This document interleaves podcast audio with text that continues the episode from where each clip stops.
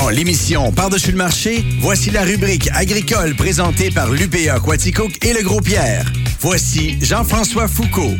Comment ça va, Jean-François Foucault? Ça va très bien. Merci à toi? Oui, ça va bien. J'ai une petite question avant de commencer euh, notre chronique.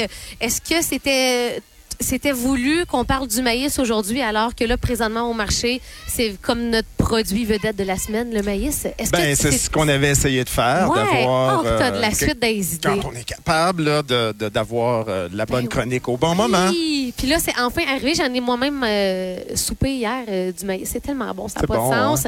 Et on dit que c'est un géant de l'alimentation mondiale qui a une longue histoire.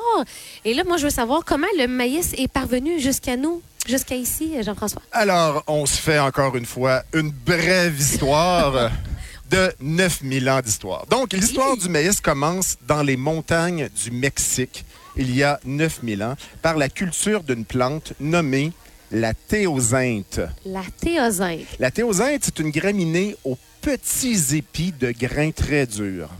Puis, avec la domestication de la plante, on la cultive, hein, puis on, on sélectionne les meilleurs plants qu'on. Ouais. On assiste, 1500 ans plus tard, à l'apparition du premier épi de maïs. Voyons donc, ça n'a pas de sens. Ah, Continue. Il y a 5000 ans, la culture du maïs va partir en diaspora. Donc, on, pa- on part du Mexique, et là, elle va monter et vers le nord, et elle va descendre vers le sud en même temps. Étant donné son rendement, ça devient un aliment de choix pour plusieurs groupes autochtones. Puis au gré de ces voyages, le maïs évolue et s'adapte. Quand les Européens arrivent de l'Amérique du Nord à l'Amérique du Sud, ils trouvent des variétés de maïs adaptées à tous les climats et étonnamment diversifiées en couleurs et en type de grains. Mais voyons, ça n'a pas de 9000 ans, là, Jean-François, quand même. là. Oui, C'était oui, oui, 9000 ans. Et là, on dit Ça que le maïs. Ben, mais hein, et euh, le maïs était cultivé par les Premières Nations sur le territoire du Québec. Absolument. Ici, le maïs était cultivé avec la courge et le haricot. Tu as peut-être déjà entendu parler de la fameuse technique complémentaire, la, fa- la- la culture des- dite des trois sœurs. Non. Tu n'as pas entendu parler de ça. Non. Donc, on appelle cette technique les trois sœurs. Alors, la courge, le haricot et le maïs, Ouais. trois plantes qui sont des sœurs. La tige du maïs sert de tuteur aux haricots grimpants. Les feuilles de courge servent de couvre-sol pour garder l'humidité et compétitionner les mauvaises herbes. Les haricots, quant à eux, vont fixer dans le sol l'azote, un nutriment indispensable pour les deux autres. Donc, on les cultivait ensemble et, sans avoir des notions là, agronomiques, Non, là, on se rendait compte qu'elles se rendaient service l'une et l'autre. Elle et- se complétait. Exactement. Ah, c'est donc bien drôle. Et là, euh, j'ai une question pour toi, Jean-François. Ouais. Pourquoi on dit, euh, blé- on dit du blé d'Inde, mais on devrait, au lieu de maïs d'Amérique, Mhm. et là, est-ce qu'il y a quelque chose à voir avec euh, le, le cher Christophe Colomb, là? Euh, Christophe Colomb. hein? Donc, lui, en pensant qu'il est arrivé aux Indes, il nomme à tort le maïs blé d'Inde. Mais là, c'est juste le début, ça. C'est le début de toute une série de confusions. Parce que quand Colomb va revenir en Europe, il va introduire le maïs. Et là, euh, les gens vont pas adopter tout de suite cette céréale étrangère. Hein. Le, le blé est difficile à détrôner. Mais tranquillement, ça va, le maïs va se diffuser. Et là, fait cocasse, tout le monde pense que le maïs est une céréale issue de chez le voisin. Alors, euh, en Turquie, on l'appelle le blé d'Égypte. En Allemagne, froment de Turquie. En France, on dit blé d'Espagne. Et au Portugal, on dit millet marocain. Puis chez nous, on dit blé d'Inde. Fait que je pense, Marie-Pierre, qu'il est grand temps de rétablir l'appellation d'origine contrôlée, maïs d'Amérique. Maïs d'Amérique. Qu'est-ce que t'en penses? Ben, je, je suis d'accord euh, avec toi. Puis, on, on voulait parler aussi brièvement du succès du maïs. Ben oui, ben là, le succès du maïs, en fait, pourquoi c'est devenu euh, si populaire? C'est à cause de sa facilité de culture et de son rendement supérieur à toutes les autres céréales. C'est aujourd'hui, Marie-Pierre, la première céréale cultivée dans le monde. Ah, ouais.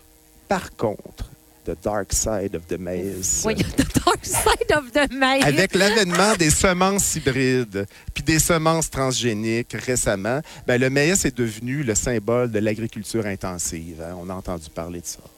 Qu'est-ce que tu veux dire, Jean-François? Ben, c'est-à-dire que euh, on a transformé les grains, on les a rendus euh, résistants aux herbicides. Euh, des grandes compagnies multinationales qui vendent des herbicides. Hmm, je comprends. Euh, je Ok. nommerai pas personne parce que Non, non, je suis non. pas ici pour ça. là. Donc, euh, on comprend. Donc, euh, euh, acheter nos grains qui résistent à notre herbicide, acheter notre herbicide. Une fois que vous avez acheté notre herbicide, vous devez acheter nos grains. Et là, c'est la roue qui tourne. Et Je puis là, comprends, on je comprends. prisonnier d'un certain système. Mhm. Et le maïs, vraiment, est le symbole de cette agriculture-là. Ceci dit, tout le monde ne cultive pas de ce type de maïs. Je comprends. Et là, Jean-François, sur un ton plus festif, quand on, parle, quand on parle de blé d'Inde, évidemment, on pense aux fameuses épluchettes. Oui, ça donne le goût, hein? Oui. Mais tu sais qu'à l'origine, Marie-Pierre, l'épluchette, c'était une corvée. Ah ouais. hein. Ouais. À Oh. l'époque de la Nouvelle-France, le maïs était très important dans l'alimentation. Puis la saison des récoltes se terminait avec l'épluchette en vue de faire des provisions pour l'hiver.